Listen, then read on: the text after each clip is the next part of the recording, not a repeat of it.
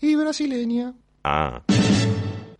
Hola amigos, seguimos en Tendencias y ya estamos para presentar a Julieta Sibona aquí en el programa de radio. Así que adelante Julieta, vamos a hacer dos entradas si te parece bien. Y ahora y en un rato volvés. ¿Qué tal? ¿Cómo te va con tus recomendaciones? ¿Qué tenés para hoy? Hola Pablo y equipo, ¿cómo andan todos por allá? Espero que muy bien. Días complicados para hablar de cine, ¿no? Pero bueno, vamos a ver si la semana que viene vamos por el lado de eh, películas sobre fútbol, incluso obras de teatro. Hay dos obras de teatro en cartel, una de ellas dirigida por Bernardo Capa, por ejemplo, eh, que están buenos abordarlos, ¿no? Como para aprovechar ahí el, el espíritu mundialista. Y, pero bueno, también eh, seguimos viendo series, seguimos viendo películas, hay gente que no ve fútbol también, ¿por qué no? Y yo esta semana quería recomendarles especialmente dos películas que se incorporan a plataformas. Una de ellas de forma mixta, porque va a una plataforma, la plataforma Movie, y también se estrena en salas de la mano de Z Films. Estoy hablando de la película After Sun.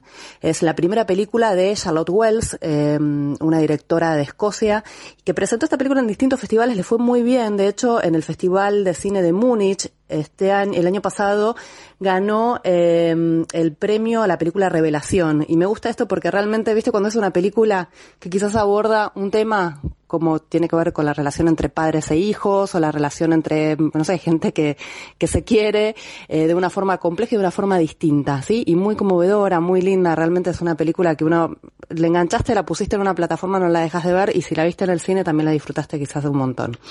Esta película está protagonizada por Paul Mescal, también un director, un actor este muy potente. Lo vimos hace poquito en La hija perdida. ¿Te acuerdas? Esa película se estrenó en la plataforma Netflix con Olivia Colman y acá es uno de los protagonistas junto con una niña de 11 años que realmente la rompe. Y establecen entre los dos, ellos interpretan padre e hija, eh, una relación muy particular. ¿De qué se trata la película?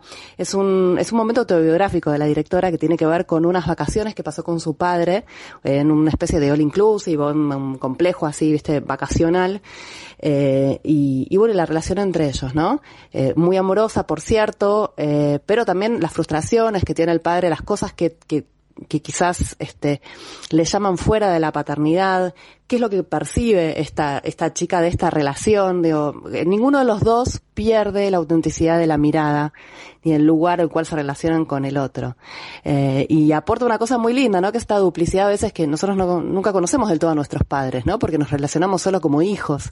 Y explora esa relación de como de las otras vidas, ¿no? De las otras miradas. Y un poco lo proyecta esto en, eh, en la adultez después de, de, de, esta niña. Así que bueno, no te quiero contar más nada de la, del argumento, pero sí te la recomiendo, vale la pena verla si tenés movie, la podés ver a partir del 24, ¿sí? También se estrena en salas este mismo jueves y también hoy, 22, martes, se puede ver en las, en, en el ciclo de preestrenos del Cine Club Núcleo a las 18 horas y a las 22 horas. Así que After Sun es una de mis películas recomendadas para esta semana. Buenísimo, Julieta, todo lo que nos has recomendado para, para mirar. Bueno, eh, en un rato, si te parece bien, seguimos con otras recomendaciones y a la gente le decimos que ya volvemos con más tendencias. Tendencias. Conte de testamento, conte de tenaz, conte de totalitario, conte de trampa, conte de tranquilidad, conte de tapujo.